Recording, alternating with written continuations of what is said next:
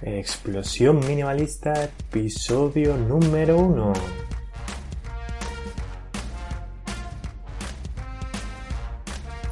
Bienvenidos a este primer programa de Explosión Minimalista, el podcast en el que hablamos de cómo el minimalismo puede darle un buen meneo a tu vida, día a día y día tras día. El podcast para los aprendices inconformistas, a los que creen que pueden mejorar un poquito todos los días y por supuesto para los que saben que el cambio empieza por uno mismo. Yo soy Iker y desde que el minimalismo me explotó fuerte en la cabeza, como dicen mis amigos, algo me hizo clic y la paz con la que respiro se la recomiendo a todo el mundo. ¡Comenzamos! ¿Por qué aprendí a ser minimalista? Pues como la mayoría de las mejores lecciones de mi vida, esta también la aprendí a golpes y como la mayoría de las experiencias más intensas, esta también empezó viajando, pero no a la India, Laos, Tailandia o ningún país oriental, países en los que se suele asociar este tipo de corrientes filosóficas. Todo empezó en Estados Unidos, en mi humilde opinión, el país menos minimalista al que he viajado nunca, el país donde todo es a lo grande. Yo entraba a los supermercados y me perdía en los pasillos, o cuando nos adelantaba un coche por la autopista, es que parecían barcos. Era increíble. Y precisamente por eso el minimalismo me pegó en el país más consumista del mundo. Fui a Orlando con mi familia, con la intención de darles una sorpresita a mis sobrinos pequeños.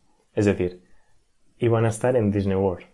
Y la verdad es que la cara de mi sobrina cuando vi a los dibujos de las pelis bailando en vivo fue la verdad es que muy divertido. Todo el mundo conoce Orlando por sus parques de atracciones, pero esta ciudad tiene otra cara, la de los outlets. De los outlets son mm, un conjunto de tiendas donde hay marcas tan famosas como North Face, Timberland, Levi's o Nike a precios muy bajos. Eh, es la fiesta del consumismo. Descuentos del 50, 60 o incluso el 80%. La gente estaba loca. Y pues ahí me había atrapado en una espiral de, guau, mira qué ofertón, mira qué barato, mira qué chulo, necesito esas zapatillas para subir al monte, era, era un subidón. Pero cuando le eché un ojo a la app de mi banco, pues eso fue un, buen bajón. De hecho, tuvimos que comprar otra maleta extra para cada uno. Y no fue muy difícil, ya que los Owles lo tenían todo pensado. Había muchísimas tiendas solo, exclusivamente de equipaje. Era increíble. La verdad es que me lo pasé mejor comprando en los Owles que en Disney. Eh, eso me asusta un poco. Mira que a mí no me gusta salir de compras, pero aquello me ganó. Lo peor de comprar sin control es arrepentirse. Yo me sentía culpable porque el dinero que había gastado en cosas que eran bastante prescindibles era tiempo que no iba a volver. Me explico. Yo por aquel entonces trabajaba en una discoteca de noche y como podréis imaginar no era el trabajo de mis sueños. Entonces, pensar que casi un mes de levantarme a las dos de la mañana, de aguantar a borrachos, de llegar a casa de día y de perder durmiendo el día siguiente, solo había servido para comprarme esas cosas. Ropa que realmente no necesitaba. Y me cabré. me hizo darme cuenta de que si dejas que los impulsos te controlen, estás perdido. Así que decidí que eso tenía que cambiar. Para no sentirme tan culpable, me decía a mí mismo, un día es un día, el dinero no lo es todo, has trabajado duro para darte estos caprichos. Pero para mí fue un cambio de paradigma. Es que no era por el dinero, de verdad que no. Me di cuenta de que no controlar mis impulsos tiene consecuencias que están fuera de tu control. Así que ese es el punto en el que decidí darle un rumbo más consciente a mi vida, aprovechando ese momento de crisis para construir una filosofía propia que me mantuviera más consciente y fue ahí donde encontré el minimalismo. Bueno, a ver, todo esto queda muy bonito y muy romántico, pero la historia no fue exactamente así.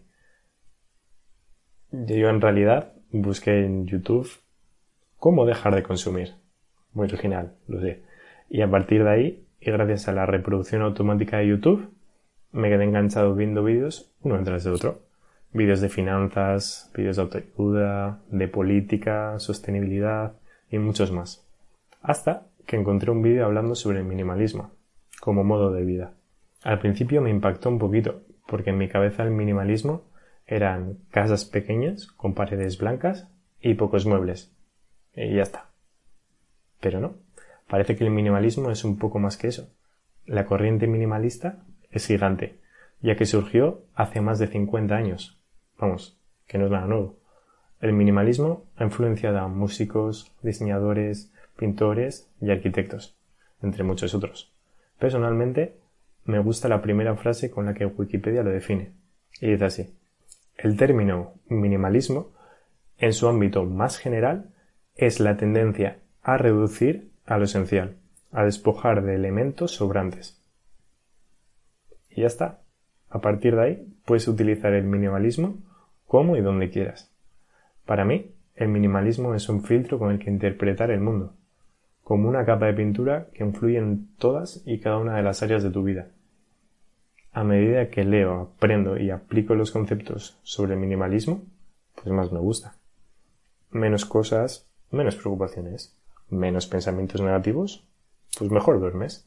Menos necesidades, tienes más tiempo. Y así podría continuar una hora más. Pero este solo es el principio.